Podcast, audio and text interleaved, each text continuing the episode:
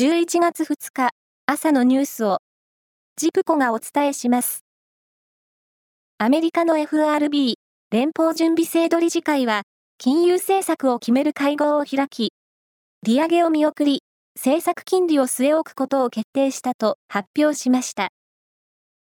FRB が利上げを見送るのは前回9月に続き2会合連続です。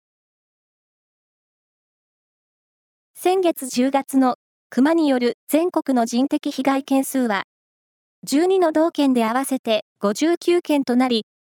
被害者は71人で、同じ時期の記録が確認できる2006年以降、最多となりました。また、今年4月から先月にかけての被害者数は、死者5人を含め180人となりました。プロ野球の日本シリーズは、昨日、甲子園球場で第4戦が行われ、阪神がオリックスに4対3でサヨナラ勝ちし、対戦成績を2勝2敗の5分に戻しました。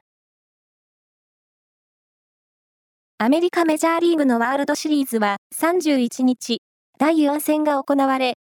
アメリカンリーグのレンジャーズがナショナルリーグのダイヤモンドバックスを11対7で破って、対戦成績を3勝1敗とし、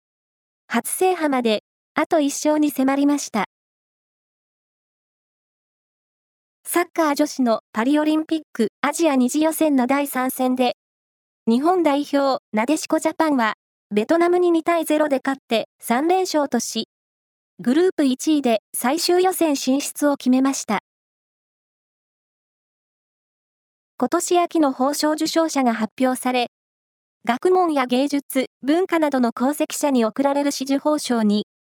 ガリレオシリーズなどのミステリー小説で知られる作家の東野圭吾さんや、歌集、サラダ記念日が有名な歌人、田原町さんらが選ばれました。今回受賞するのは、684人と26の団体で、このうち女性は140人です。岐阜県は、国連の関係機関が推進する持続可能な観光地づくりを目指すネットワークに、国内の自治体で初めて加入することになり、古田知事が昨日、加入承認書を受け取りました。県は今後、他の加入地域と観光振興策などについて意見交換するほか、国際会議などを通じて、県の取り組みを発信することにしています。以上です。